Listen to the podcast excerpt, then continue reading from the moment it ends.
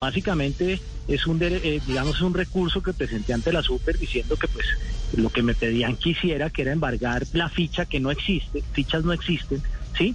Pues no se podía hacer, precisamente porque, porque no existe, porque no es un derecho de los clubes de Cúcuta, ni se puede cuantificar, ni está en los libros de contabilidad, ni está en la contabilidad de los clubes, y por eso es que no existe. Y además que es un derecho personal, es, es un derecho que además lo otorga la Asamblea eh, después casi, voy a poner un ejemplo trivial, pero es como el, el derecho de ingreso a un club, ¿sí? Entonces eso lo otorga la Asamblea. Si a mí me piden que embargue algo, pues que no existe, pues no lo puedo embargar. E, ese es el punto básicamente y la superintendencia pues eh, no, no, no acogió los argumentos eh, de la DIMAYOR, pero pues eh, e, ese es el tema básicamente, Javier.